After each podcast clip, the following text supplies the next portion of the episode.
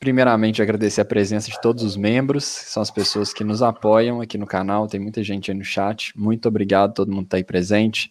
Todos os inscritos também no chat, sejam bem-vindos. Hoje a gente vai bater um papo que acho que vai ser super interessante, assim, uma, uma conversa mesmo, para a gente entender um pouco sobre movimentos anti-vacina, de onde que isso surgiu, é, isso é algo é, específico de uma de um grupo de pessoas, isso acontece com a população como um todo, como que está o Brasil dentro dessa realidade e como que estão outros países do mundo. Eu acho que vai ser super legal a conversa e vamos que vamos. Lembrando que essa live vai estar tá no Spotify e em outros agregadores de podcast como uma outra forma de você escutar e nos acompanhar. Lucas. É isso. Valeu, Guilherme. Boa noite a todos. Boa noite, pessoal aí do chat. Boa noite, membros. Galera, é seguinte, hoje a gente tem aqui uma, um excelente convidado para conversar com a gente sobre o movimento antivacinas, que é o Reinaldo José Lopes. Ele é jornalista, tem mais de 20 anos de carreira na área de jornalismo científico, então é uma pessoa fera para conversar com a gente. E recentemente ele lançou um podcast junto com a Folha de São Paulo aí, que chama Resposta Imune. Então ele está estudando a, a fundo aí essa área de vacinação e tudo e fez recentemente um episódio sobre movimentos anti-vacina, para a gente entender se esse negócio é um medo, se é um, se é um movimento coordenado, o que, que é isso. Então eu ouvi, resolvi chamar o, o Reinaldo para conversar com a gente, mas ele também é autor de vários livros, dois best-sellers, e acabou de lançar um livro chamado Homoferox, né, Reinaldo? Então, aqui, tá aqui, tá seja bem-vindo, seja bem-vindo e faça o seu jabá, conta um pouquinho para a gente o que, como que você faz o seu trabalho, o que, que você faz, para a gente começar a conversar sobre esse movimento anti-vacina que acho que é importante a gente conscientizar as pessoas de como combater isso, né? A gente precisa entender a origem e depois para entender como que a gente pode combater. Seja bem-vindo aí à nossa live. Obrigado, obrigado Lucas pelo convite, obrigado Gui. É, bom, eu, é, é, uma honra e um prazer e uma alegria porque a gente está uh, aí no mesmo time do, do Science Vlogs Brasil. Eu também tenho uh, todo mundo uh, participando, fazendo, fazendo uh, canais de ciência no YouTube. Eu também tenho o meu, mas que é piquitico, aquela coisinha nanica perto do, do colosso de vocês, mas e tá meio parado, mas a gente tá, tá aí na luta. O Lucas foi muito preciso, porque eu, faz duas semanas que eu completei 20 anos, na verdade, de carreira no jornalismo científico. É, a maior parte desse tempo fazendo matérias para Folha. Também tenho coluna lá, além de, de reportagem. Tem um blog sobre ciência e religião, quem se interessar, que se chama Darwin Deus. Escrevi livro junto com o Pirula, o Darwin Ser Frescura.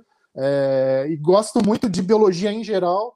É, sempre cobri, além de biologia evolutiva, né, coisa mais, mais nerd, sempre cobri também bastante biotecnologia, é, células-tronco. Nossa, o que eu escrevi sobre células-tronco na vida que legal. é uma grandeza. E, e vacina sempre me interessei também, então foi legal ter a oportunidade de mergulhar na área, embora seja. Eu nunca, nunca imaginei que fosse desse tanto trabalho fazer podcast, gente.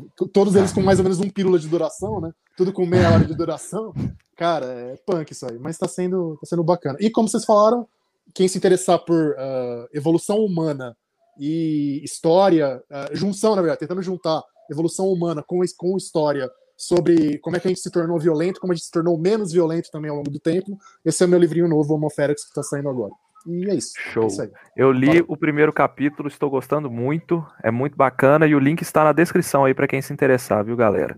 Então fiquem ligados aí. Dois filhos para criar, gente, ajuda. Tá? mensalidade da escola, inflação, vocês estão vendo como tá né, o supermercado hoje em dia. Então, por favor, vamos lá. Sim, isso aí tá foda mesmo.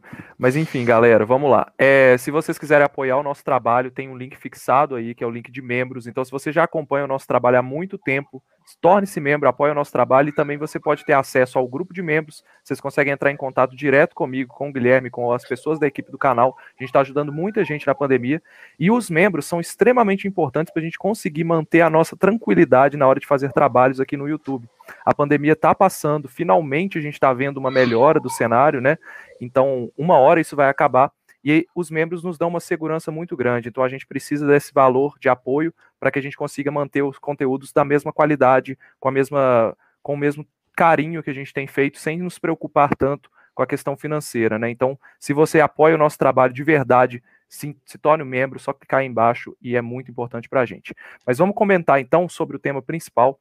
Reinaldo, seguinte, é, eu ouvi o seu podcast, o episódio, né? Inclusive, obrigado pelo convite. Participei de um, de um episódio anterior para explicar como que as vacinas funcionam. Tá muito legal é, toda a série, muito legal mesmo, essa parte de divulgação científica. Mas o que me chamou a atenção nesse podcast sobre o movimento anti-vacinação é que você conta toda uma história do movimento. Isso não é tão recente assim, porque a gente se esquece, né, de como que isso vai evoluindo, como é que isso foi evoluindo ao longo do tempo, e esquece que, na verdade, esse movimento ele já vem de muitos anos, né? Não é uma coisa nova.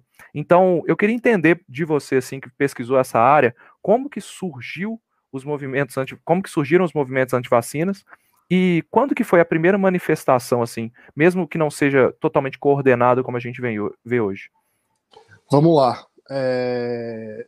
Engraçado que dá para a gente falar, na verdade, que uh, um, um, tipo de movimento anti-vacina ou de hesitação vacinal, preconceito em relação à vacina, ele precede a própria vacinação em si. Ela vem, a gente, como a gente sabe, a primeira vacina foi, pra, foi contra a varíola.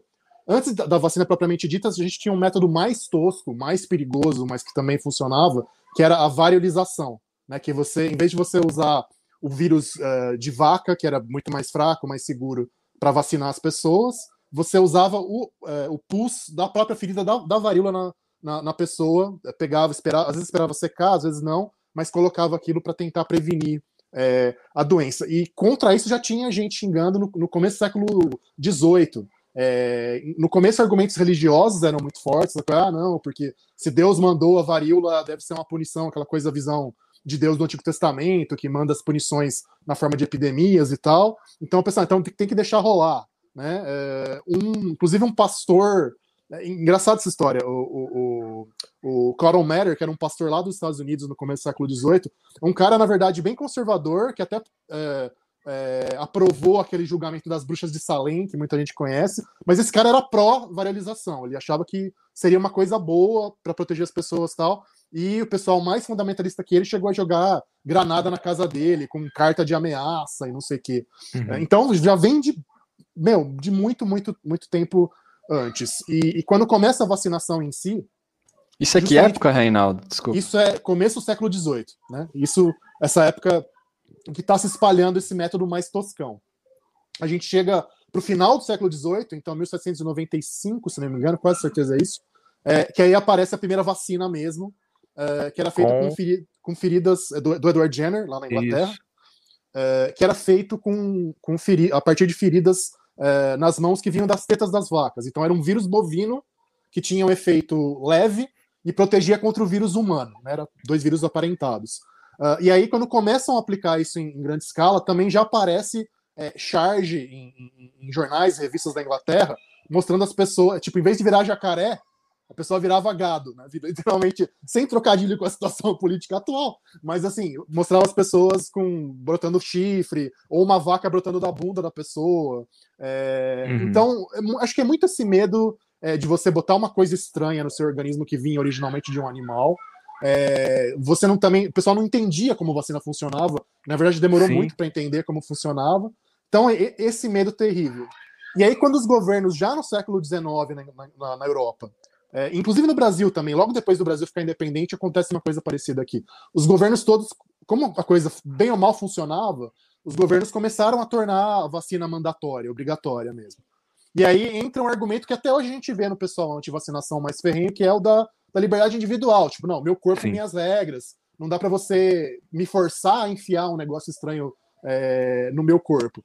E aí vários, ao longo do século XIX inteirinho, é, vários movimentos políticos na Inglaterra, em outros países da Europa, é, e também é, nos Estados Unidos, uh, justamente usando esse argumento da, da, da, da, liberdade individual e do risco, porque aí tinha, tinha outro problema nessa época mais antiga, antes do século, antes, eu diria até antes dos, do, dos anos 20 e 30, que você não tinha muito método de esterilização é, de, da, da, da, faca, porque não era, não era nem agulha, não era a faca que era usada, é, de, de você controlar doenças nos doadores é, das feridas, do pus das feridas, nos pois é. animais. É. Então, acontecia muito caso do pessoal, do pessoal pegar doença. É, é, então, o pessoal pegava tétano, pegava tuberculose, pegava até sífilis, segundo alguns relatos, por causa da falta de esterilização. Então, o medo, nessa época, o medo tinha, tinha algum sentido, não era uma coisa tão infundada quanto que a gente vê hoje, na verdade. Sim, eu fico pensando assim, é, na época do Edward Jenner ali, 1795, 96, cara, não se sabia direito nem o que estava causando o problema, né? A gente não tinha noção de, de que era um vírus, como é que ele se multiplicava e tudo. O cara observou que pessoas que mexiam com vacas, né, as, leite, as, não sei como é que chamavam as, as, as pessoas que, tiravam leiteira, leite. Orden, orden, ordenhadeira pode ser também, né? Ordenha, que tirava o leite. Não? É. Pois é, elas, elas tinham uma menor susceptibilidade à varíola em geral, então tinha alguma coisa ali na, no, no manuseio da teta da vaca que estava protegendo elas. Então o cara foi corajoso ali mas de certa forma também a gente pode questionar a ética disso, né, sem saber o que ia, o que ia fazer. Inoculou um menino lá com lesões da, da varíola bovina, gerou um, uma proteção, então inoculou o vírus da varíola humana nesse menino e percebeu que ele estava imune de alguma forma. Foi a primeira vez que a gente teve contato com isso. E aí você fica pensando, poxa, naquela época a ciência não estava tão desenvolvida igual ela é hoje, a gente não entendia muito. Então vem todo um argumento religioso que faz sentido porque a igreja era muito forte naquela época. Se pensar que, que tinha um poder muito grande sobre o que as pessoas acreditavam. Então eu entendo quando uma pessoa ela pensa que vai se tornar uma vaca, porque, poxa, é, se a igreja está falando isso e se, se a, a comunidade, o, o alto clero está falando isso, é porque é alguma coisa séria, né? Mas isso vai evoluindo. E aí a gente chega no, no, no, Brasil, como você comentou, tem a revolta da vacina, a questão. Então, o que eu vejo é que os argumentos eles vão se moldando para adaptar ao que a, a, o público da época vai aceitar ali, ou pelo menos começar a entender como algo para ser ouvido. E aí que é o perigo que eu vejo, porque eles vão estudando como que as pessoas, o, eles vão estudando o medo das pessoas, né? inicialmente um medo de se transformar em gado, e depois um medo de ter alguma reação colateral por causa da vacina, de ter uma infecção, e vão explorando isso, né? Então é um movimento que ele acaba explorando esse medo ou não. Tem outras estratégias? Não, com certeza. Acho que é, acho que é incerteza, né? Então, por um lado, falta de conhecimento, de saber como funciona, por que funciona, tal, e esses medos que são muito das pessoas. E sempre tem a mistura com o lado social e político. É legal que você falou da, da revolta da vacina no Brasil. É, o pessoal costumo olhar muito para ela como uma, apenas uma revolta obscurantista, que por um lado era, mas por outro lado, por que ela foi tão forte? Porque juntou é, a lei muito de cima para baixo, sem comunicação pública da ciência, quer dizer, o governo brasileiro não explicou para o público do Rio, né, porque foi focado bem no Rio de Janeiro, por que, que precisava daquilo, como funcionava e tal. E também era, a época coincidiu com uma época em que esse mesmo governo estava fazendo um, um, projeto de higienização é, social de todo o centro do Rio de Janeiro. Então, muita população pobre que morava em cortiço, em, em habitação precária, simplesmente sendo mandada embora de casa sem poder pegar os pertences, sem nada, o tal do bota abaixo que o pessoal falava, né? Tipo meio terra arrasada para transformar Rio numa Paris, o Rio numa Paris tropical. Então juntou é, o desconhecimento, o medo das pessoas em relação à vacina, com o fato de que esse pessoal estava sendo tratado na, na porrada mesmo é, pelo governo. Aí vira a tempestade perfeita, né? Da, da merda. Então a gente vê que é sempre, sempre isso. É, o lado científico, o lado do desconhecimento, juntado com a manipulação social e política do contexto social e político do, de cada momento. Sempre tem esse tipo de coisa, eu acho. Uhum. É, é, Reinaldo, você falou agora da questão da comunicação pública da ciência. Ao longo dos seus estudos, você conseguiu identificar algo, relacionado a algum tipo de comunicação é, científica, assim, desde lá do início? O que, que você consegue trazer para a gente é, das coisas mais antigas mesmo. As pessoas, os médicos tentavam convencer as pessoas ou não? Engraçado, é, eu sinto muito isso uh, um pouco mais para o século XX, meados do século, do século XX, que você tem esse esforço é, mais, mais intenso. Antes disso, a impressão que dá é que o pessoal ficava muito focado realmente na discussão é, da, da elite, é, uma então para convencer realmente os pares de que aquilo funcionava uh, e tal, e, e, e, também a questão de como lidar não só com os pares, mas com o poder político. Uh, e por isso que a coisa ficava muito de cima para baixo mesmo, de vindo uhum. do lado da, da, presidência ou do, da monarquia, no caso de muitos países da Europa uh, e tal. Acho que o pessoal acordou para isso meio tarde. A gente tem que pensar também que eram populações, mesmo na Europa, até, o, até o começo do século XX, a quantidade de analfabetos, de gente que, que não tinha acesso à mídia de nenhum tipo, era, era bem alto ainda. Né? Então era, difícil você chegar uh, nessa população. Mas tem algumas exceções, por exemplo, o Pasteur, né, Louis, Louis Pasteur, que é um, um, o cara que deu o passo adiante depois do Jenner. Depois do Jenner ficou muito tempo parado. Aí, da metade para o final do século XIX, o Pasteur faz a diferença. Ele é um cara que virou meio que um, um, um marqueteiro e um showman das vacinas na, na França. Era um cara que, que, que, que sempre é, tentava explicar um pouquinho para o público o que ele fazia. Ele virou uma personalidade, um, uma celebridade mesmo da ciência é, na França. Então tem essas exceções mas eu diria que são até o século XX, tá, até talvez os anos 40, 50 ainda são exceções. Legal. Então, Reinaldo, é, a gente estava falando do início do século XX aí, né? E de alguma forma isso escala. Mas antes de começar a falar sobre o que está acontecendo hoje, eu queria entender se teve algum local no mundo que isso surgiu assim e ficou mais forte. Eu queria entender como que isso virou o problema que a gente tem hoje, né? Porque antes era parecia algo, algo localizado ali, talvez na Europa, né? Na época do, do Edward Jenner ali. É, como que isso escala para um movimento mundial? Porque, poxa, todas as culturas elas acabam culminando para um, um movimento que hoje tem uma força absurda no mundo. Não no Brasil tão forte, mas como é que isso foi caminhando aí ao longo do século XX? Pois é, uh, olhando para a timeline da coisa assim de maneira muito grosseira, eu acho que não é, é. Em grande parte, realmente é uma coisa só globalmente, mas tem algumas exceções que a gente pode comentar depois. Mas olhando grosseiramente, assim, a gente, eu acho que a gente tem meio que uma era de ouro, digamos, da confiança nas vacinas, que acho que eu diria que pega os anos, os anos 40, 50, 60, até uh, metade dos anos 70, talvez. A coisa começa a dar uma, uma declinada uh, a partir daí, e eu acho que piora mesmo e vira uma coisa realmente mais forte é, a partir do final dos anos 90 que acho que não é coincidência, porque é quando os da internet começam a se generalizar no mundo. Então, acho que tem uhum. muita ligação é, com isso e com um evento específico que é o famoso. É, depois a gente pode comentar muito mais sobre isso, mas é o famoso artigo é, que saiu na Lancet, é, dizem, ligando, tentando traçar uma, autismo, uma ligação né? entre vacinação e, e, autismo, exatamente, de um médico britânico lá, o Andrew Wakefield. Esse cara, até hoje, ele, tá na, ele perdeu o que seria o, o, CFM dele, entre aspas, lá da Inglaterra, né? Não, ele não é mais médico, deixou de ser médico na porrada por causa das, dos problemas desse, desse, dessa pesquisa, mas ele continua uma voz muito clara. Mas eu acho que, número um, um pouquinho, então voltando um pouquinho no tempo.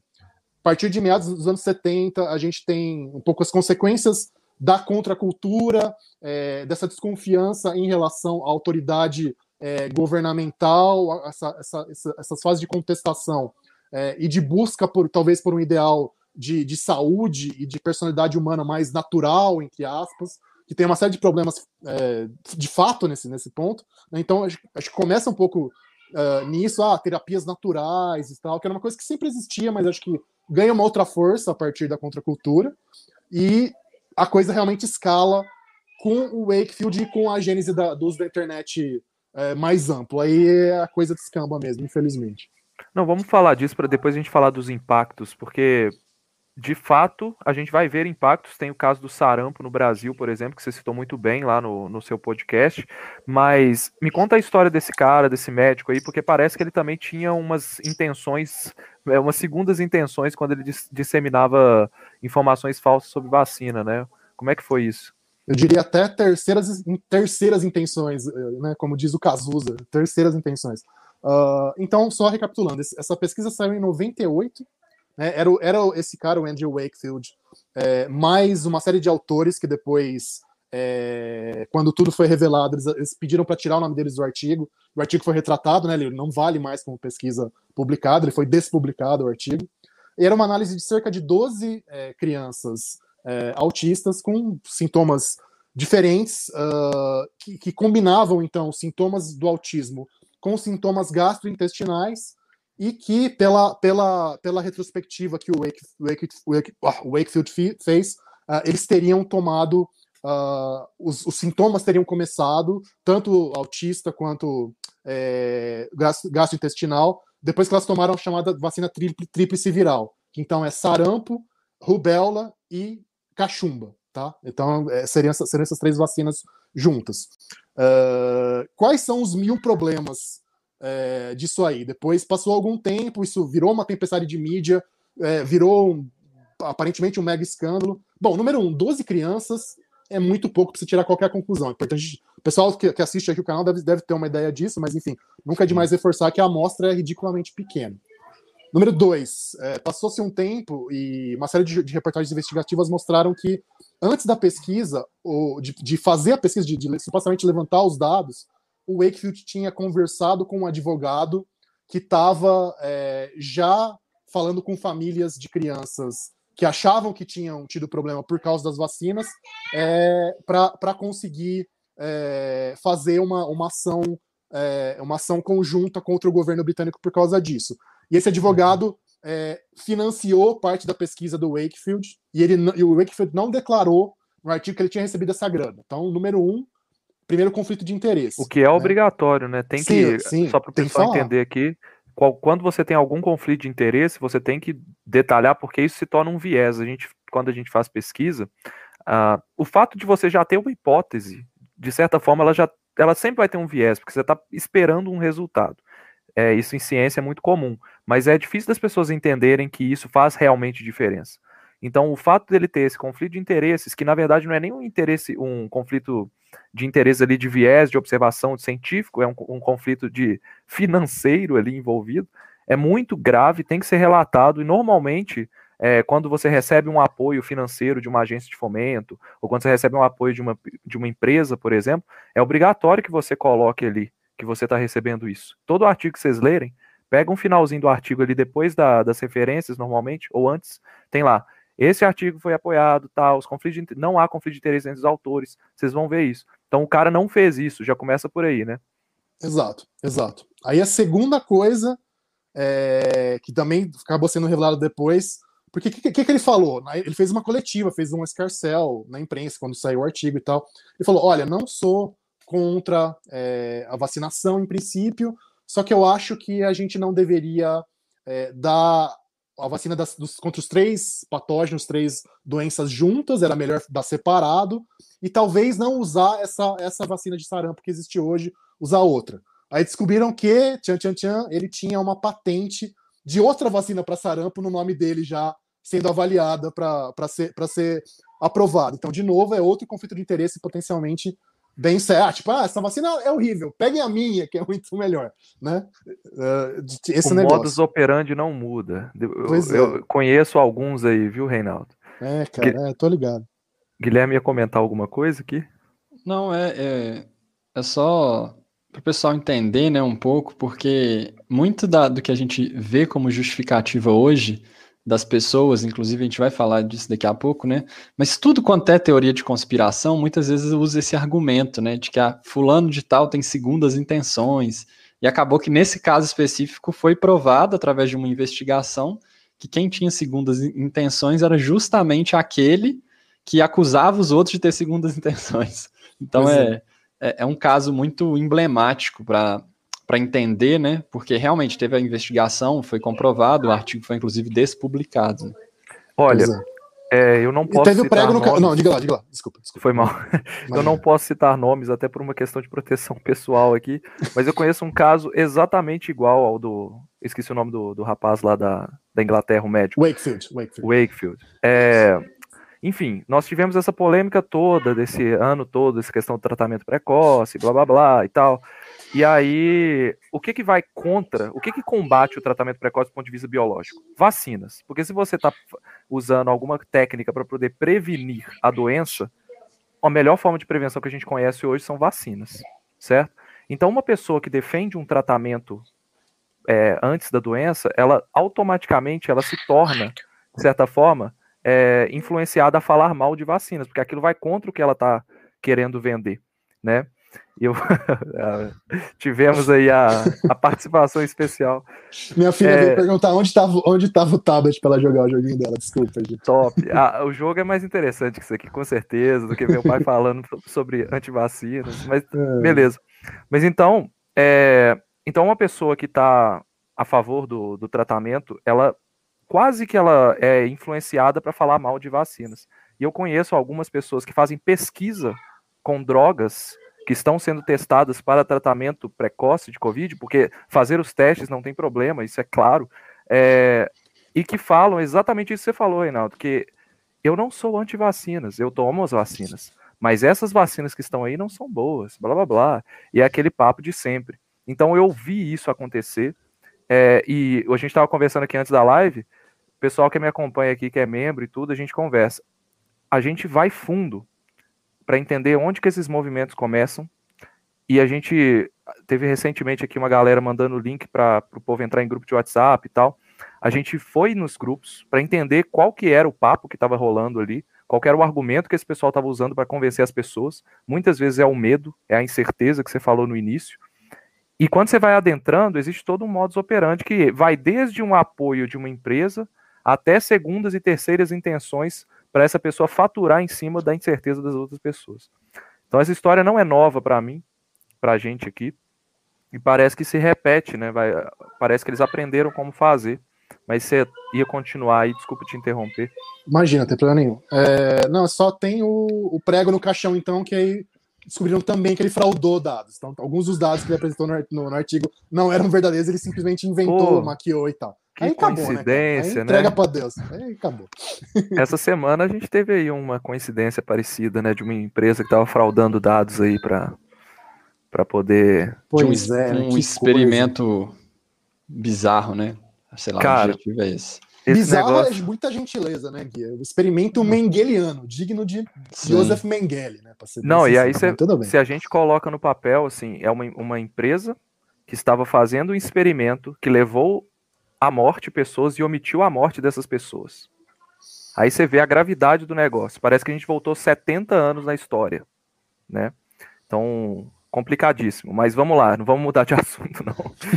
É, então tem o, o movimento do, do, do, médico da Inglaterra, a gente tem, então, isso ganhando uma força absurda, mas eu queria entender, uma coisa que eu não, não, não consigo entender até hoje, como que isso ganha tanta, tanta visibilidade, porque é uma pessoa, é, qual foi a estratégia para ele aparecer, assim? Você acha que ele, ele foi, o que, que ele fez de correto do ponto de vista de quem está querendo uhum, de marketing, né? ali, né? Uhum. De marketing, porque é uma estratégia do ponto de vista do marketing que foi sucesso, é, teve sucesso, né? Uhum. Cara, eu acho que tem vários fatores. Acho que um dele ele conseguiu é, explorar e potencializar um nicho que já existia, então aquela coisa da visão mais é, natureba, mais desconfiada em relação à autoridade, ah, o governo mente, os dados é, de vacinas serem seguras é, inventado, tal, onde ele tinha esse núcleo que ele soube explorar muito bem, tanto que depois que ele perdeu o, o que seria o, o, o, CRM dele, o direito de ser médico na Inglaterra, ele foi para o Texas, nos Estados Unidos, e continua sendo meio que um guru desse pessoal uh, com esse tipo de, é, de, de, de, visão. É, e eu acho que ele soube explorar muito bem é, um calcanhar de Aquiles da mídia tradicional, que infelizmente é, é, é, o nosso, onde a gente trabalha tal, que essa coisa de, ah, não, vamos ouvir a controvérsia, vamos ouvir ambos os, o tal do dois ladismo, né, que é, que é um grande problema da mídia tradicional. É, acho que ele soube explorar, não, é uma controvérsia importante, uma coisa que pode ter um impacto muito grande na vida das pessoas, e afinal é um médico falando tal, então, é, e era, era, e assim, é um negócio de muito impactante para para sensacionalismo de alguma maneira, acho que é muito muito uhum. sexy, né? Tipo, não, meu Deus, as vacinas, nossas crianças, a epidemia de autismo tal. Então, ele soube. E, e assim, é, ele realmente, pelo que fala, foi uma, uma coletiva de imprensa muito teatral que o cara fez, assim, muito pau na mesa, assim, sabe? Então, uhum. ele soube é, virar um, uma figura de mídia e, e, ele teve uma janela de alguns anos, esse que foi o problema também. Todas, essa, todas essas merdas que a gente contou agora há pouco, do que aconteceu, demorou uns 3, 4 anos para elas virem realmente à tona. Então, nessa, nessa janelinha de tempo, ele deitou e rolou. E aí, e aí ferrou, né? E aí, mesmo antes de ter redes sociais, ou, digamos, no embrio, na fase embrionária das redes sociais, isso viralizou, entre aspas. E, e tem uma coisa que a gente descobriu também em estudos sobre, sobre negacionismo, sobre anticiência e tal, uma vez que uma mentira muito forte se espalha muito, para você desmentir, velho, é tipo, é trabalho de Sísifo, é muito, muito é, difícil. Foda. É muito, muito difícil. É muito mais fácil você mentir do que derrubar a mentira, para a própria cognição humana, quase. É, então, uhum. acho que é tudo isso meio junto. A gente está trabalhando, inclusive, para poder derrubar a mentira dele aqui agora, né? Pois é, Sim. pois é, pois é. Eu trabalho todos os dias para derrubar a mentira de medir minha temperatura no pulso, meu irmão.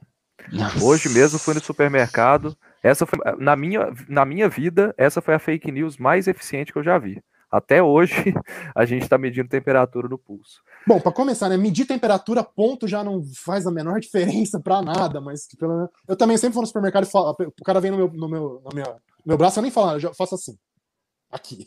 Mas enfim. É, mas não, não adianta, eu, não adianta. Eu, eu, já fui xingado algumas vezes, então eu só deixo para lá mesmo. Eu uso a minha máscara, é complicado. Eu passo direto, geralmente, porque até o pessoal que tá medindo temperatura tá cansado de medir temperatura. Eles não querem mais medir. Eles Aí, tipo, sabem. Tipo, vira um rosto funciona. assim, tipo. É sabe, sabe o que, que eu vivenciei hoje? Eu não, eu não tenho certeza porque eu não ouvi o papo, mas eu sei que teve, tinha uma, uma senhora com a filha mais nova, né? Uma senhora idosa e tudo ela tava três pessoas na minha frente na fila, aí o cara mediu a temperatura, parece que deu algum problema. Eu não uhum. sei se foi a alta temperatura. Aí ele falou: "Pera aí que eu vou medir de novo". Então, mediu de novo. Aí ele falou: "Vira a mão". Mediu de novo. Aí, ele, aí ela entrou. tipo assim, eu fico pensando, beleza, vamos, vamos ver se a temperatura. Dados, vamos lá. Não, não vai, Às vezes dar. ela tava lá com 37,6 e tal. Vamos ver se você consegue entrar. Vamos lá. Gente Ai, meu Deus. É Gente. foda. É, e aí, a gente está falando do impacto de uma fake news aqui, né? Só que quando a gente fala de, de movimento anti-vacina, a gente está falando de, de vidas, né? Porque as vacinas, a, a, gente é inegável. A gente erradicou a varíola, a gente está controlando várias doenças, a polio está prestes a ser erradicada através de vacina. A gente tem a cachumba, rubéola, tem poucos casos por ano. Qual que é o impacto disso, né, da gente ter um movimento anti-vacina no mundo primeiro? O que está acontecendo no mundo? Assim, é lógico, doenças infecciosas, mas qual que é o impacto maior disso a longo prazo? Porque então, é, o problema eu acho que acho que a raiz da, da, da, questão é a falta de memória histórica das pessoas. Acho que o negócio só, só ganhou essa dimensão que está ganhando porque a, as gerações atuais de quem, de quem é pai, ou mesmo de alguns que já são avós, as pessoas esqueceram o tamanho que era a encrenca de ter tanta doença é, infecciosa. Então, mesmo na minha geração, eu não, não sei se vocês conheceram alguém que teve sarampo, a geração de vocês. Eu não conheci ninguém que teve sarampo dos meus amigos. Eu tive catapora, cachumba e rubéola, que não era usual ainda, mas eu sarampo ouvi falar. não ninguém. Eu, eu, eu, quando eu era muito pequeno, é, eu tive um caso de um conhecido que teve. Mas eu nunca vi uma pessoa com sarampo e tudo. É, e eu, eu lembro que sarampo era uma coisa que a minha mãe tinha muito medo. Por, não sei porquê, talvez eu tenha que conversar com ela, mas é, provavelmente ela viu alguém com sarampo, né? Então, é uma doença seríssima, leva à morte muitas crianças, é uma doença que, quando não dá nada, não leva à morte, ela tem uma sintomatologia muito forte, é, febre, várias pintas no corpo, é, lesões e tudo. Não é uma doença simples e altamente transmissível, né? Então, provavelmente, pensando assim como dentro da biologia do negócio, devia ser assim: pegou, um cara na turma pegou, todo mundo pegou. Acabou. Senão... Sim.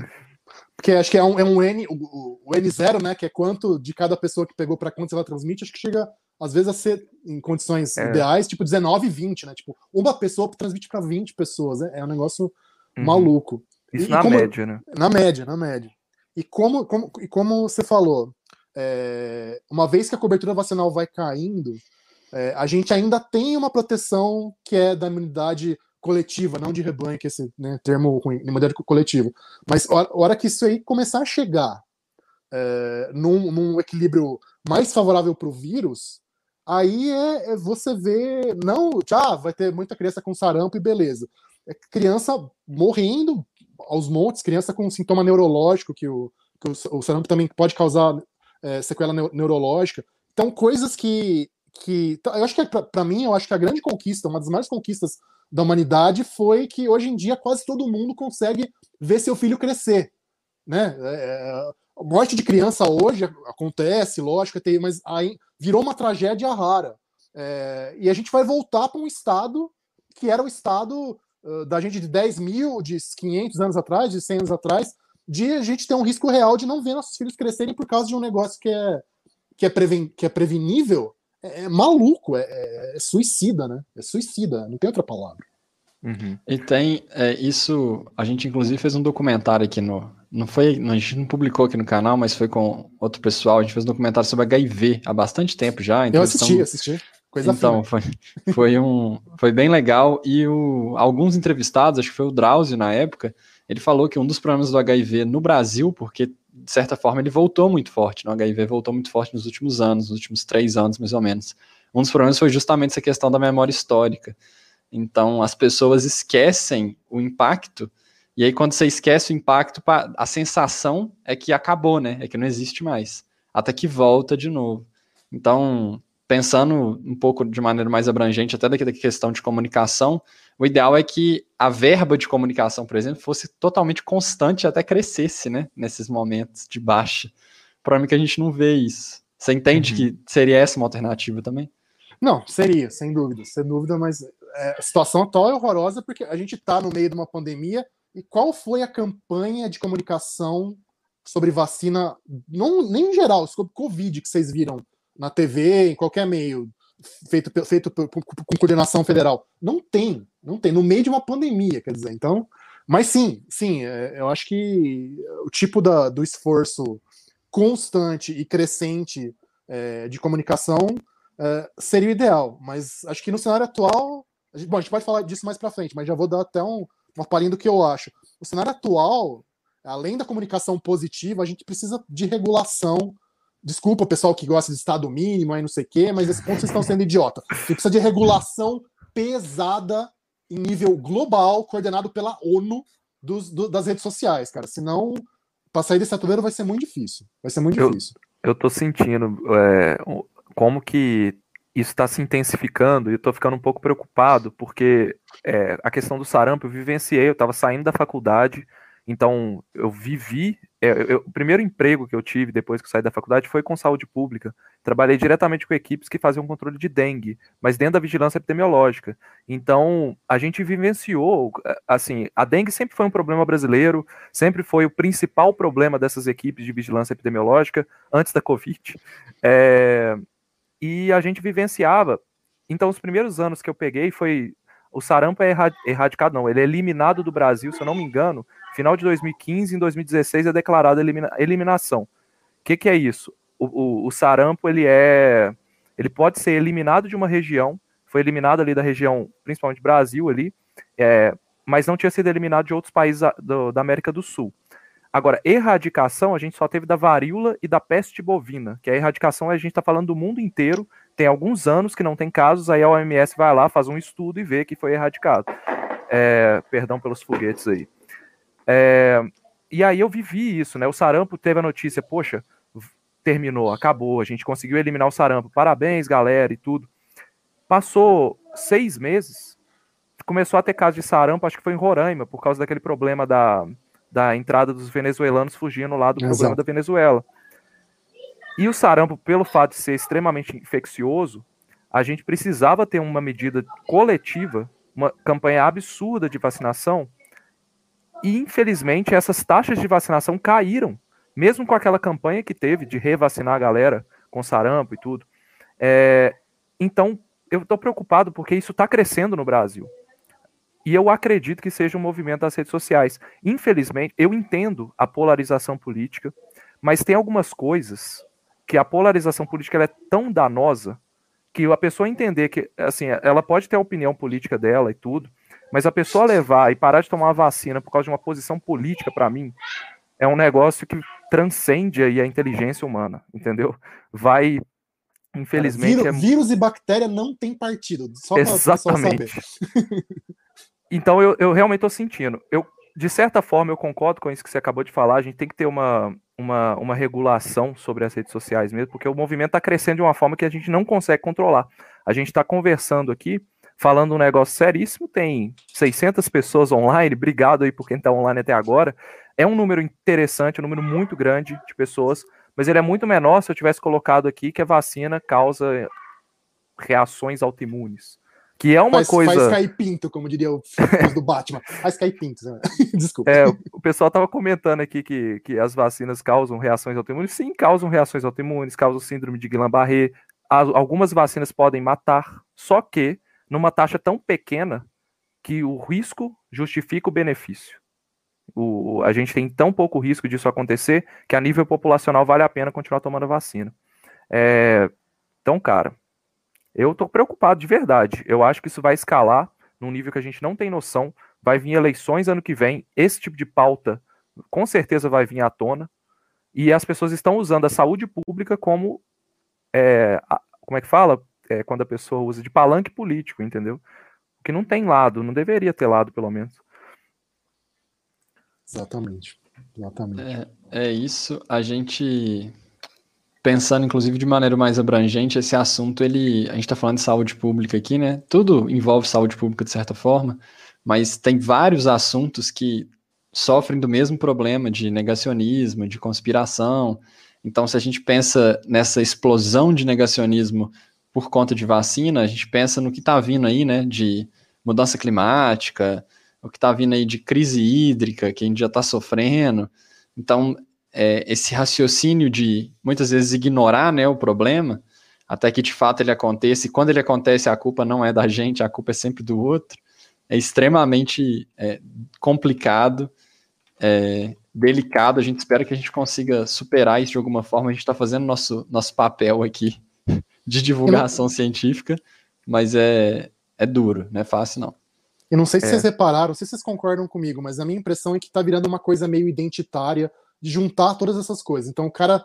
Eu tô vendo, tenho visto muito isso, não sei se eu tô enxergando demais, mas o cara é, ele se sente obrigado a ser ao mesmo tempo criacionista, é, negacionista da mudança climática, anti-vacina, é, de achar que o Brasil é o país que mais preserva o meio ambiente, não sei o quê. Então vira uma coisa que vem um pacotinho. Né? Eu chamo de combo, combo da desgraça isso. Né? Cumpre, é, fritas acompanha, é, criacionismo acompanha, é, antivacina acompanha. O cara faz tudo junto ali. E é, é terrível, porque parece que virou realmente uh, um elemento essencial da identidade política e social da pessoa. Assim.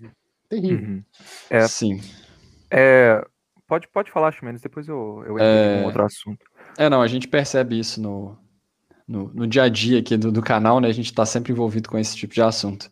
Mas, gente, a gente já está aí com 42 minutos de live. Muito obrigado tem quem está nos acompanhando neste momento, neste sabadão à noite. 616 pessoas aqui ao vivo, pelo menos a informação que eu tenho. Muito obrigado. Deixem o joinha. Quantos joinhas que a gente tem aí, hein, Lucas? Você está conseguindo ver? A gente tem que ter mais de, de 600, hein? Eu não, eu não tenho... sei. Eu não sei, quantos que, não sei quantos que tem aqui agora, mas se tiver menos de, de, de 600 aí, gente, cliquem no like tem, tem 640, menos... Ximenes. Tamo aí, bom ó. aí, ó. Tamo Vamos botar 800. A meta de 800 likes aí, galera. Quem, não, quem tá na live assistindo e não clicou no gostei, faz esse conteúdo chegar em mais pessoas aí, clica no like. Exatamente. Lembrando que esse tipo de interação é muito importante pra gente aqui, né? Porque o YouTube vira e fala assim: ah, aqueles meninos ali são legais se o pessoal tá clicando no like. Então vou divulgar para mais pessoas. Então clique no like Tá é... subindo, 725. Maravilha, tinha muita gente que não tinha mandado a tá voadora tá aí no peito do like ainda. Exatamente. É, se inscrevam no canal se não são inscritos ainda. Lembrando que é muito importante para o YouTube perceber que o conteúdo é legal e tudo. É, a gente tem um apoio pelo Pix, olacienciapix.gmail.com. Se vocês não tiverem como se tornar membros, quiserem apoiar, fazer um apoio pontual, o Pix é muito importante para a gente também. É, e, que quase que eu esqueço das nossas camisas. As nossas camisas que acabaram de me tampar estão aqui, ó.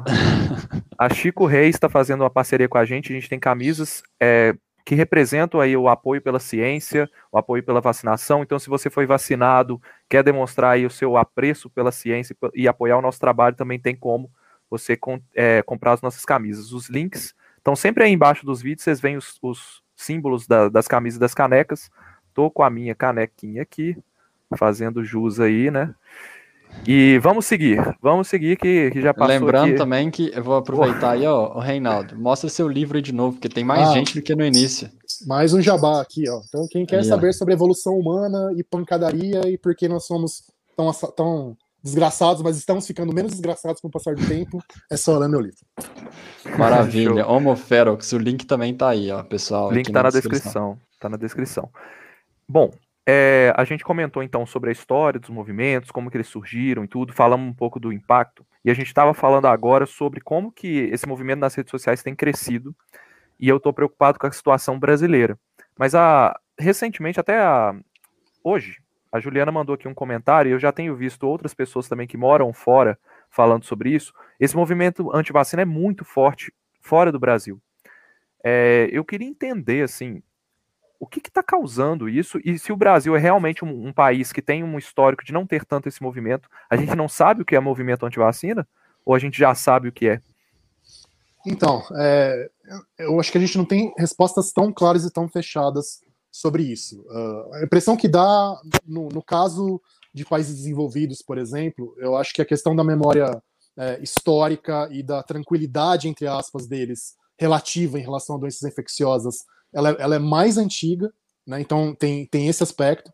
É, outra coisa é, curiosa é que parece que paradoxalmente os, as pessoas, os grupos mais militantes nesse sentido, tendem a ser pessoas com mais escolaridade e renda muitas vezes. Então, aqui, como aqui tem menos escolaridade e menos renda, curiosamente a coisa não, não por esse lado não, não, prospera, não prospera tanto. É, bem ou mal, a gente sabe que a saúde pública no Brasil tem bilhões de problemas, mas se tem uma coisa que funciona no Brasil, eu acho que já, já foi muito melhor, mas ainda, apesar de tudo, funciona é o sistema nacional público gratuito de imunização. É uma coisa que, que tem gerações de pessoas que desenvolveram uma relação de confiança com isso. E, tipo, a pessoa, às vezes, para ser atendida num pronto-socorro, ela, ela sofre pra caramba e fica em corredor, não sei o quê, mas todo mundo consegue vacinar o filho com muita tranquilidade, muita segurança no Brasil, de graça. Né? Então, acho que tem essa, esse histórico de, de confiança. Uh, e o fato de, de a gente ainda ser tudo bem que hoje o Brasil é, se inseriu tremendamente, tudo quanto é, é, rede social internacional e acesso à internet cresceu pra caramba, mas a gente ainda está menos inserido e, e, conversa menos, até por barreira de língua, eu acho, com essas redes uh, internacionais. Né?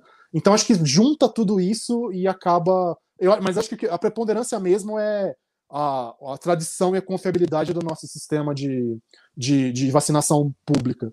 E, e, a hora que você vê uh, as pesquisas que foram feitas sobre isso, tem algumas recentes, é, é hoje em dia, no, no, no, Brasil é muito raro ter um antivax. Tem, eu acho que tem, o antivax raivoso, militante, mas quem os principais responsáveis pela perda de, pela, de perda relativa de, de vacinação é mais por inércia, é mais por uma certa despreocupação. Ah, nunca vi alguém com sarampo e tipo não dá para eu tirar, o, tirar a hora do trabalho para ir levar meu filho para vacinar e tal. E, e, por isso que acaba, acabou caindo um pouco. Então é, é, mais falta de senso de urgência do que achar que realmente é ruim, que não funciona, que é perigoso. Pois é. E a Neida acabou de mandar aqui, ó. Estou em quarentena desde março de, de 2020. Dias desses, precisei sair, uso máscara e face shield por usar máscara. Meu esposo e eu fomos seguidos. Pô, o movimento tá, tá pesado aí onde você mora, hein? Que horror. é, esse. É. Pode falar, Chimenez. Não, isso, isso aconte... não aconteceu comigo, né? Mas eu fiquei um pouco surpreso que esses dias eu precisei sair é, no meu bairro mesmo para poder fazer outras coisas que eu não estava acostumado a fazer. Foi numa loja diferente que eu precisava resolver uma coisa do, da minha moto e ninguém de máscara, assim. Eu só de máscara eu me senti muito alienígena. então, é, acho que inevitavelmente isso está acontecendo. É, o, é. Reinaldo, eu queria só que você acabou de falar sobre essa questão das pessoas não vacinarem por despreocupação e tudo mais. É, existe essa, você falou no, cita no podcast, né, a questão da diferença entre a pessoa que hesita em tomar vacina e a pessoa que é anti-vacina. Então existe essa diferença clara, né, para a gente não não, definir sempre aquela pessoa que não foi vacinar como uma antivacina maligna e tudo mais, né? Exato. É, é, um contínuo, na verdade, né? Você tem uma gama de variações, desde a pessoa que não foi só por preguiça, ou só por falta de tempo, ou só porque não conseguiu liberação no trabalho, até a pessoa que acha que vacinas são um plano dos reptilianos para reptilianizar todos nós e tudo mais. E nesse, e nesse meio tem 50 mil tons de, de cinza. E certamente o Brasil, graças a Deus, tá, ele está muito mais pro lado de cá do espectro do que pro outro lado maluco, assim. Uhum. Esse negócio do medo é muito interessante do ponto de vista científico da gente estudar, porque eu vejo algumas pessoas, assim, é, falando, né? Eu entendo a pessoa que tem um medo, ela vê uma reação igual teve a questão da trombose na vacina da AstraZeneca e tudo. Cara, assim, ver a questão da, da eficácia reduzida da Coronavac, são todos, um, são todos elementos que são novos para a maioria das pessoas. E tudo que é novo, né, gera um medo, gera uma incerteza e tudo. É, estudar o quanto que isso impacta na vacinação, porque no final das contas o número está ali. A gente tem 94% das pessoas querendo se, se vacinar, mas a gente não está chegando nesses 94%. É, tá caminhando, mas a gente vai chegar lá. O que está faltando? Porque o que acontece, Reinaldo? O, o vírus, ele está mutando, coronavírus no caso. A gente está tendo novas variantes, tem um caso da Delta aí, que não encontrou as condições ideais para proliferar como ela conseguiu na Europa, por exemplo, e nos Estados Unidos. Nos Estados Unidos está um absurdo. O movimento antivacina está ferrando com eles. Terrível, terrível. É, eu, eu fico muito feliz de ter assim uma sorte danada do que o Brasil tem essa questão de querer se vacinar. Mas uh, a gente tem que aprender a lidar com essas, esses medos, porque muita gente às vezes vê um, um, comentário da pessoa com medo e acha que ela é antivacina, né? O que, que a gente pode falar para essas pessoas? Como é que a gente conquista essas pessoas que estão com medo de se vacinar? Uhum. Uhum. É, é, eu acho que, infelizmente, é o clássico trabalho de formiguinha mesmo, não, não tem jeito. E, e eu acho que uma coisa que a gente pode tirar da cabeça desde já, até falei isso no podcast, você quer bater boca com a pessoa, com a pessoa na internet, na, no, no, Facebook, no, no Twitter? Não, não, cara, não faça isso. Não faça. Se você vê que é uma pessoa que, que é relevante na rede, que ela tem um monte de seguidor, que ela é influente e tal, uh, você pode até fazer alguma coisa na internet que é denunciar a pessoa. Uhum. Usar lá o botãozinho é de denunciar bom. e só. Você deixa fala. o cara lá tá? Deixa, deixa, deixa para lá, deixa que, que as políticas do, da rede social, por mais falhas que sejam, às vezes esse pessoal elas conseguem pegar. Agora, se é alguém do seu círculo, se é um amigo, se é um parente, se é uma pessoa querida, tal, é, você tem que sentar com ela. De, de, de, máscara, de preferência, se ela não morar, não morar com você, né? Mas, ou enfim, dar uma ligada para ela, tal. Essa coisa um a um é, é, é um dos, dos principais caminhos, né? E, e deixar ela falar também, tipo, ah, eu vi que você postou tal, não sei o quê. Por que, que você tem essa. Vamos, vamos bater um papo, tá? Por, que, por que, que você tem essa opinião? Tá, e uhum. deixa ela falar. Ela fala por que, que ela tem. Ah, e você pegou a, a, informação onde? Tá, ela explica quais são as fontes dela tal. E aí, lentamente, nesse processo de. O, o, o Altair, que é nosso colega lá do, do Science Logs também, que é psicólogo lá da Unifesp, o cara fantástico, faz o Naru Rodô podcast lá, tal, ele falou: ó, escuta ativa, né? Você ter essa capacidade de, de, de, escutar e de fazer mais perguntas do que apresentar respostas, e, e, e, e a partir daí ver se você consegue achar um, um caminho de, de diálogo. E muitas vezes a pessoa, nesse processo de ser perguntada e de tentar entender por que, que ela toma aquela posição, às vezes ela percebe que ela está indo para um caminho é, não, muito, não muito ok. Né? Então, no nível pessoal, o que, o que dá para fazer é isso e não ficar batendo boca em caixa de comentário. Você falou um negócio que parece é, simples, mas não é. Muita gente não sabe. A questão do, dos como os algoritmos funcionam, né? É, a melhor coisa que a gente pode fazer na hora de que a gente vê uma pessoa que está divulgando informação errada é clicar no denunciar. Se você comenta aquela publicação com, mesmo que seja seu idiota, você está totalmente errado, ou então você comenta ali e briga com alguém nos comentários, aquilo ali gera engajamento. Então a, a, plataforma não entende que aquilo ali é uma coisa ruim. É, ela vai entregar para mais pessoas, afinal o povo está comentando e é isso que ela quer, que você passe mais tempo ali. Então, de certa forma, quando você quiser combater algum tipo de postagem nas redes sociais, denuncie. Tá? A rede social tem uma curadoria, ela vai fazer um trabalho muitas vezes humano para ver se aquele conteúdo realmente é de desinformação e vai tirar isso dali. Apesar de que não tem tanta certeza de que isso vai acontecer. Ultimamente tem sido bem difícil, né? Tem muitos canais aí propagando desinformação que a gente denuncia praticamente toda semana e até hoje estão aí ativos. Pois é, pois é. Sobre a questão é uma, da. Pode falar. É uma forma de. Só para o pessoal entender, né? É uma forma de, querendo ou não, de aproveitar um nicho de mercado, né? A gente estava comentando isso aqui no início e querendo ou não, esse, esse pessoal que está tanto no movimento anti-vacina, tanto no movimento anti qualquer coisa. Pode falar Reinaldo. comigo aqui que o Reinaldo resolve. A Foi lá, tá trabalho lá. É, mas o, é, todos esses movimentos, todos esses movimentos anti qualquer coisa, eles acabam enxergando uma forma de ganhar dinheiro, né? Faturar ali de, algum, de alguma maneira. Então, seja com curso, seja com livro, seja fazendo vídeo na internet.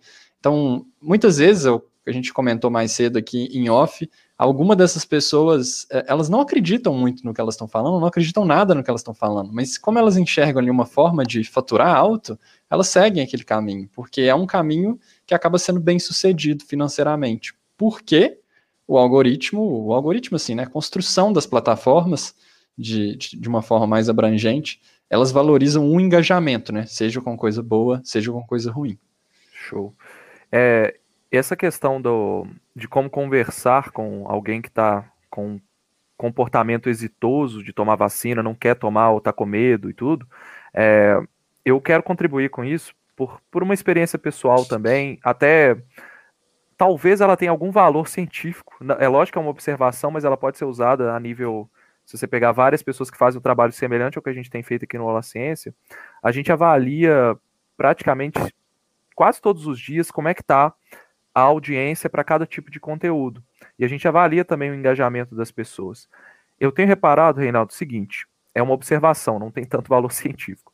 É, quando a gente fala com sinceridade para as pessoas o que vai acontecer, o que está acontecendo, sem medo de, de, de falar uma informação técnica que elas podem interpretar de forma errada, a gente consegue alcançar pessoas que não estão tão ligadas naquilo. Então, o Daniel, eu vou contextualizar para você aqui. O Daniel Marcel mandou um super chat, eu lembrei disso. O movimento antivax vai aumentar ou diminuir por causa da pandemia? É, uma informação que eu vejo poucas pessoas falando, muito poucas, a gente está numa bolha, né? Nós aqui estamos na bolha da divulgação científica. A gente tem que pensar que a pessoa que está lá na comunidade, ela não tem a informação de que o coronavírus vai ser um vírus que vai perdurar por muito tempo. Ela, e que provavelmente vai ser para sempre. Ela está achando que a pandemia acabou e o vírus some. Essa informação é, pode influenciar essa pessoa a se tornar antivacina, por quê? Ela vai pensar, poxa, vacinaram todo mundo e ainda está tendo surto de Covid.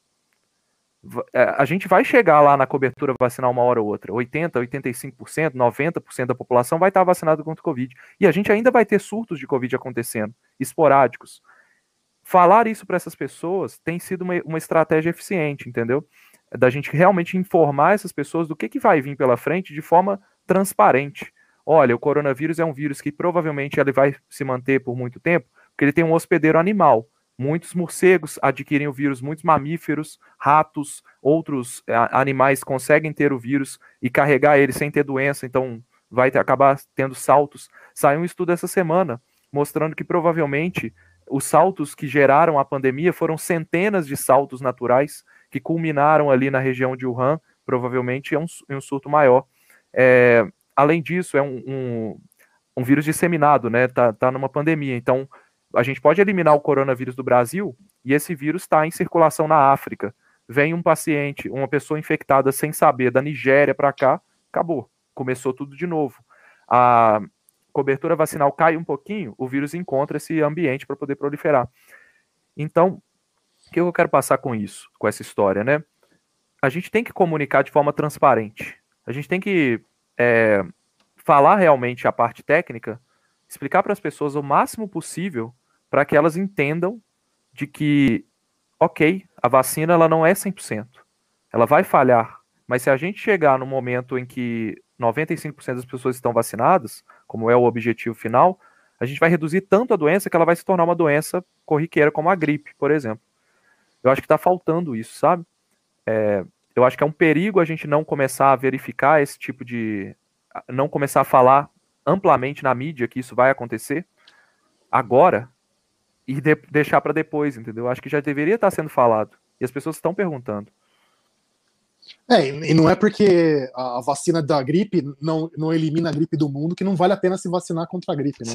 É, é, basicamente a mesma, a mesma coisa. Inclusive, no nosso episódio, o quinto que vai sair agora do, do podcast, é para falar justamente que muito provavelmente vai virar uma doença endêmica, não tem como. Espalha pelo uhum. ar, a gente já tem quatro coronavírus humanos que são endêmicos, que continuam pegando a gente por aí, né? Então, é, eu, eu, concordo. Acho que uh, você, você mostrar que você não, você não tá querendo criar narrativa de, no sentido de, de dar um spin, dar, um, dar uma maquiada nas coisas, mas está tentando mostrar os fatos, por mais complexos que eles pareçam, acho que é o único caminho de ser, de ser honesto para falar de ciência, né? É a única coisa que dá para fazer. Sim, eu lembro de uma história pessoal também. É, eu tinha uma pessoa que, colega meu e tudo, que não estava acreditando não estava entendendo por que, que o vírus estava proliferando de novo. Foi no final do ano passado, quando começou a ter aquela onda, que foi por causa da P1, a gente não sabia que era a P1 que estava causando tudo isso. É, e na época eu lembro de ter contado para essa pessoa que, olha aqui, as medidas de segurança que vocês estão tomando não fazem sentido. O álcool gel não funciona. Olha só, mentiram para você. O álcool gel é uma estratégia que, olha aqui, ela vai matar o vírus, mas não é assim que esse vírus está sendo transmitido. Por que, que não falaram isso lá atrás? Hoje a gente começa a ver é, propagandas mostrando que a ventilação é muito importante. Isso propagandas de na, na mídia, na imprensa, tá, tem feito um trabalho excelente. Em questão de, de, de, governo federal, eu não tenho visto muito pouco, não, não lembro de propagandas do governo federal sobre isso, mas só hoje que a gente começa a ver isso, é, sobre ventilação. Poderia ter sido feito esse trabalho lá atrás, quando as evidências já mostravam, né? Então, eu sinto que está falhando a comunicação. Você, como profissional de comunicação aí, o que, que você tem a dizer sobre isso? Assim? O que, que você acha que a mídia poderia fazer, a imprensa como um todo? Cara, uh, eu acho que. Bom, depende, depende um pouco do, dos recursos que cada, que cada veículo tem, assim. E, e, eu acho que também, infelizmente, a gente vê em alguns casos, acho que acho que são, é uma coisa minoritária, mas em algum, alguns, alguns veículos, acho que a gente vê um pouco essa coisa de querer passar que não, já está acabando, a gente precisa dar reabertura para a economia e vamos discutir mais isso e tal. Uh, tem um problema também de formação, eu acho, tá?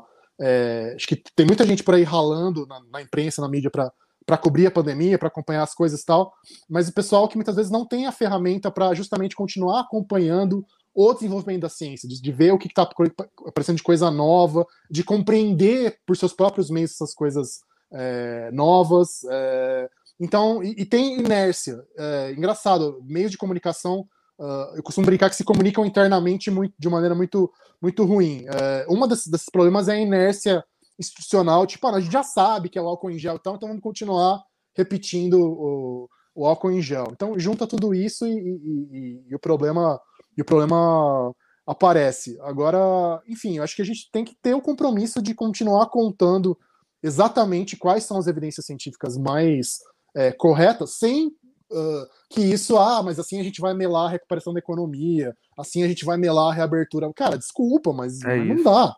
Não dá, não dá. É, não adianta. É, a responsabilidade é com, com vidas, né? É, toda vez que eu vejo uma matéria, ah, não, o hotel não sei o que reabriu com todos os protocolos. Você vai olhar os protocolos, é o, é o coisa o álcool de, álcool, de, álcool, em gel. Tipo, tinha que ter pelo menos uma PFF2 por dia por pessoa nesse lugar, uma máscara, né, de, de, de, de alta qualidade. Né? Bater mais nessa questão das máscaras tal. Tudo. Você quer sair pra rua, você quer encontrar com seus parentes, vai visitar sua mãe. Só que fica os dois de máscara PFF2 o tempo todo. Né? Mas uh, acho que a gente, a gente fez algumas coisas nesse sentido, mas teria que falar muito mais, na verdade. É, eu acho que o exemplo assim, todo mundo vai saber, vai se lembrar, é, é a questão da comunicação da vacina. Quando saiu a vacina do Butantan, teve aquela falha de comunicação, eles preferiram falar que a vacina protegia 100%, é, sabendo que não era verdade, toda a comunidade científica se pronunciou. A gente acha, dentro da nossa bolha, que a gente está fazendo um trabalho absurdamente gigantesco. E, e, e, e assim, o Olá Ciência cresceu, a gente está atingindo aí 900 mil pessoas hoje, 910, só que isso é uma fração mínima da população. A gente não tem, a gente não faz nem cosquinha na população em geral, gente. É isso que vocês têm que entender. O trabalho é, é, é de formiguinha ainda. Então, essa decisão de não contar que a vacina não protegia 100%, até hoje alimentou um movimento anti-vacina. Entendeu? Isso é evidência que alimenta é, que era uma, um erro de comunicação, entendeu? Aliás, proteção 100% não faz sentido biológico nenhum, né? para começar, né? Tipo, não, não existe nenhum fármaco ou vacina que seja realmente 100%. Não, começava daí, mas, mas, mas enfim, né, é complicado demais. E assim, a gente perdeu, de certa forma, a gente perdeu uma oportunidade de comunicar num momento, vamos dizer assim, ideal, né? Que seria quando as pessoas estavam mais preocupadas com a pandemia, porque de fato de, é, houve uma queda aí de preocupação. E atualmente tem muita gente preocupada, assim, com sobreviver, né? No sentido mais é, assim, mais direto da palavra mesmo, tem muito, sei lá, mais de 20 milhões de pessoas abaixo da linha da pobreza, é, 100 milhões de pessoas com insegurança alimentar. Então, assim, é, é, um, é um caos social e econômico. Então, as pessoas estão preocupadas com, com a forma que que, que elas vão ter ali uma comida no próximo dia, então elas não vão ficar tão olhando, não, elas lembram do que foi falado no início. A gente vê isso muito. No Twitter mesmo, é, do La Ciência, vira e mexe surge uma pergunta que a pessoa tem plena consciência de alguma informação, às vezes até profunda, só que de seis meses, oito meses atrás. Então ela fala, ah, máscara PFF2, não sei o quê, mas ela não lembra que nem faz ideia que ventilação é, é necessário tudo mais. Então a gente perdeu essa oportunidade, a gente tenta de todas as formas continuar penetrando aí na sociedade, nos capilarizando a informação, mas a gente ainda vai sofrer bastante com isso e muitos anos para a gente conseguir equilibrar, e eu acredito muito no que o Reinaldo falou, de que a gente precisa de uma regulação forte é, de redes sociais e de, é, de uma ação forte no sentido é, até de cima para baixo mesmo, assim. De cima para os pares de cima, né, vamos dizer assim, a ONU ali para os países e tudo mais. Essa questão é complicada mesmo. Não, e tem o fator assustador, né? Que a gente, a gente, sempre a gente acaba esquecendo, de novo, por estar na bolha, mas o principal meio de comunicação do Brasil hoje não é mais Jornal Nacional, a Globo, não é a Folha, Sim. é o WhatsApp. Né? Ou principalmente de comunicação do país é o WhatsApp, e é uma caixa preta, né? E a gente. E para desenhar, a gente tinha que estar tá desenhando estratégias especificamente para ele, eu acho. E, uhum. Mas como fazer isso é, é um pesadelo. Eu, bom, eu não sou da área de ciência da computação, jamais conseguiria eu bolar sozinho estratégia, mas a gente precisava pensar em como atuar nesse negócio, porque uh, o efeito dele é, é gigantesco e muitas vezes é terrível. Pois é. é. Eu vejo muito o YouTube também como uma ferramenta de comunicação em massa absurda. A audiência tem sido muito maior do que a televisão hoje. É, se, veículos jornalísticos mesmo, hoje estão crescendo muito por causa do YouTube. Não é à toa que a gente vê grandes mídias migrando para a internet. É, não sei, assim, provavelmente você deve saber muito, muito mais do que eu, né? É, o faturamento da televisão tem caído, eu tenho ouvido muito isso. É, e elas estão ganhando agora com outras plataformas, tipo plataforma de streaming própria, essas coisas. Né?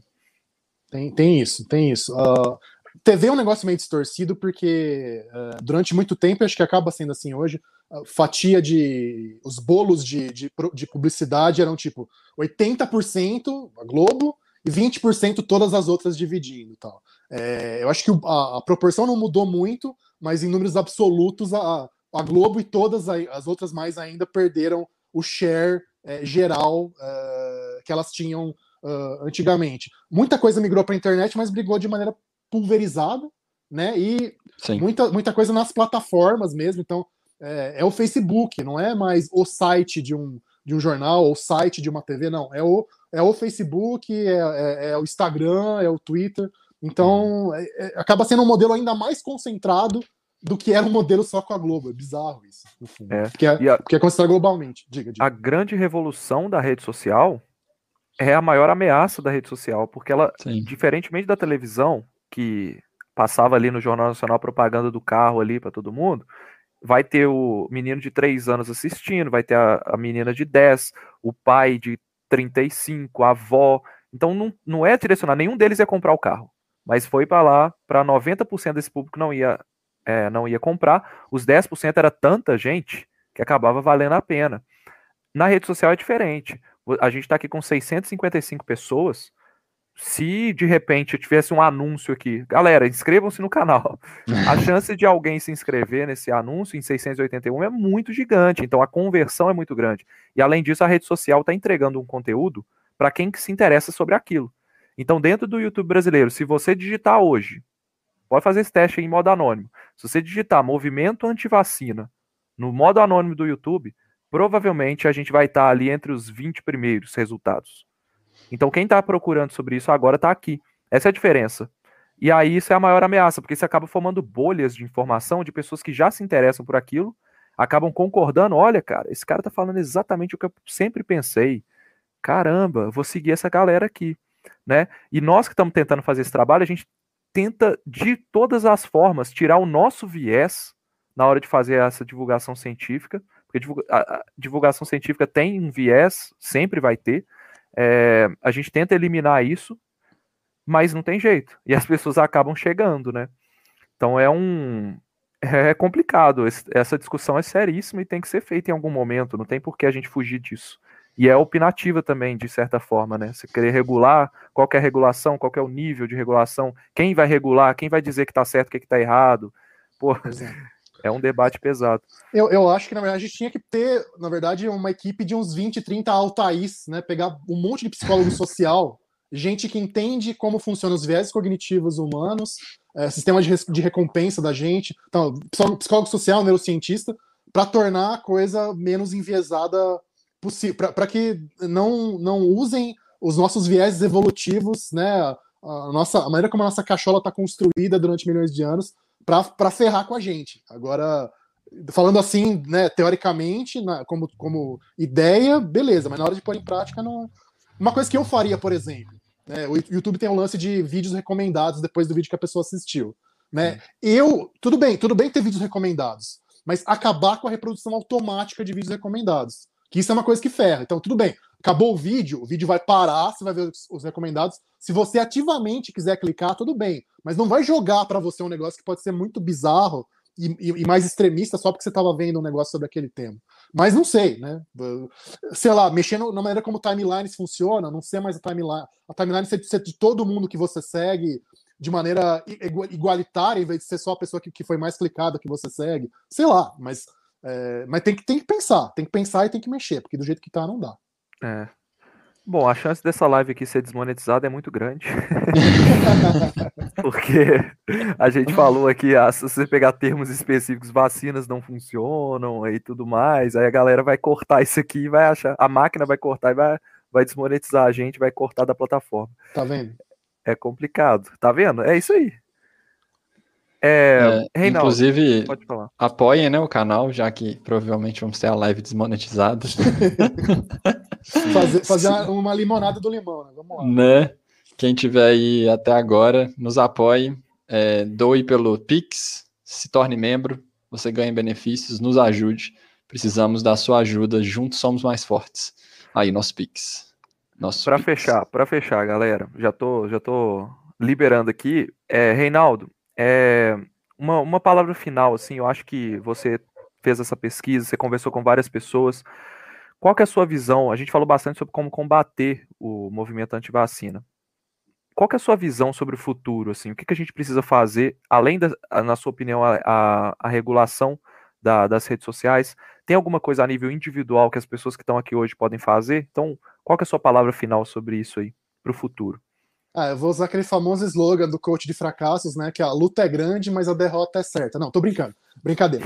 É, eu, acho, eu acho o seguinte, nível individual, é, eu acho que as pessoas precisam se informar é, cada vez mais sobre como funciona o nosso sistema atual de, de captação de informações, de como as informações circulam, porque o problema, a raiz do problema uh, tá aí, né? Ter essa consciência é, muito clara, entender como isso, como isso funciona, é, por isso que a gente bateu nessa tecla, né? E, e, e ajudar realmente na pressão política até para que, que isso seja enfrentado, uh, equacionado. Como a gente falou anteriormente também, é, para lidar com, com esse problema no nível individual, é realmente ter muita paciência e muita disposição para o diálogo, mesmo que a pessoa esteja falando a maior groselha do mundo. É, e eu falo isso sabendo que é defeito meu, porque eu sou sangue quente, às vezes comigo eu, eu, eu perco as estribeiras e, e, já perdi com pessoas próximas por outros motivos de negacionismo recentemente e tal, mas respirar fundo e ter, ter consciência de que não é corrida de, de 100 metros rasos, é maratona. A gente está diante de um negócio que vai durar é, gera, uma geração por aí. É, é, não é luta para um ano, para dois anos, para uma eleição, para gestões só do Biden nos Estados Unidos, enfim, é coisa para 15, 20 anos para a gente enfrentar esse problema. Então, é, tomar, tomar fôlego, respirar fundo e saber que, que é de longo prazo e que a gente tem que pensar no longo prazo. Estou preocupadíssimo aí com a minha geração, Tô preocupadíssimo com a geração do meu filho. E eu falei aqui, eu acho que a humanidade vai sofrer um colapso nas próximas três gerações. Alguma coisa bizarra, muito pior do que a pandemia tá para acontecer. A gente fala de mudanças climáticas aqui, né? Eu acho que as mudanças climáticas vão ser um problema absurdo junto com doenças infecciosas em excesso por falta de vacinação, é, perda de meio ambiente, ou seja, soma aí mudanças climáticas, cara, tá difícil. Mas eu também acho que é, é uma luta de uma geração inteira. Eu fico. É, a gente aqui, provavelmente você que está assistindo o canal, tem aí entre 25 a, a 34 anos, e uma grande parte do nosso público pula aí para os 40 para cima também. É, a gente não viveu o problema das mudanças climáticas ainda que é uma outra, uma outra parada sinistra, né? Que tem mais ou menos uma raiz parecida com o movimento antivacina.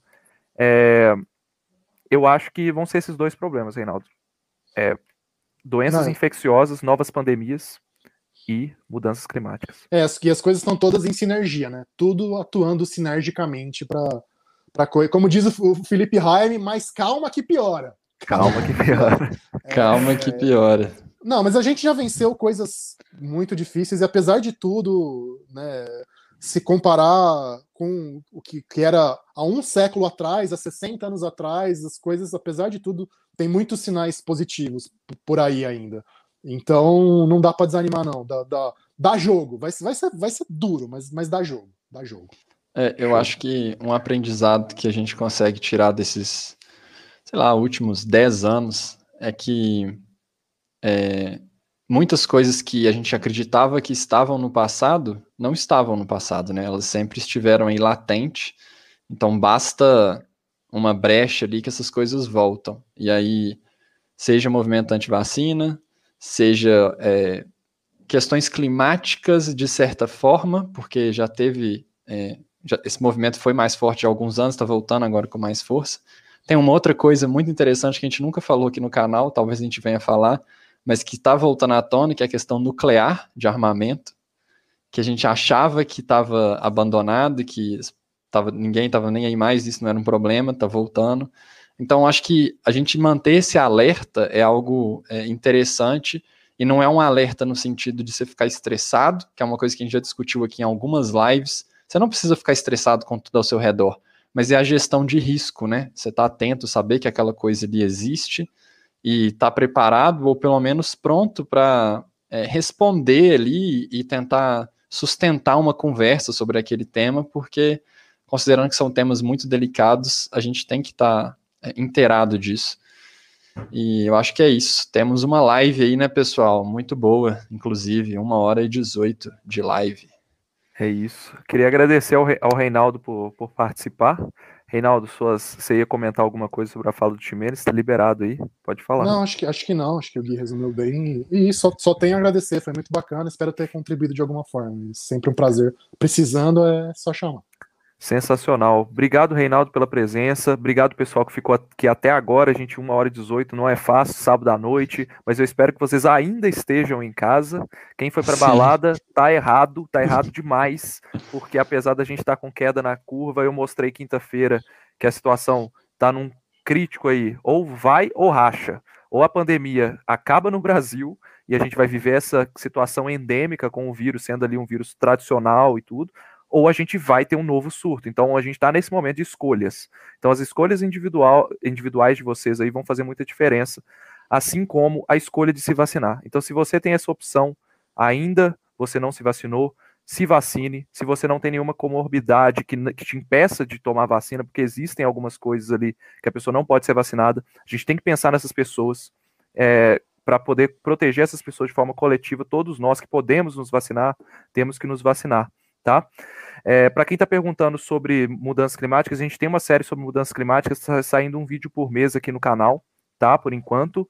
É, para quem perguntou sobre situação da pandemia, toda quinta-feira, então, tem a live do Plantão Covid. Sobre vulcão e tsunami, não vai ter tsunami no Brasil.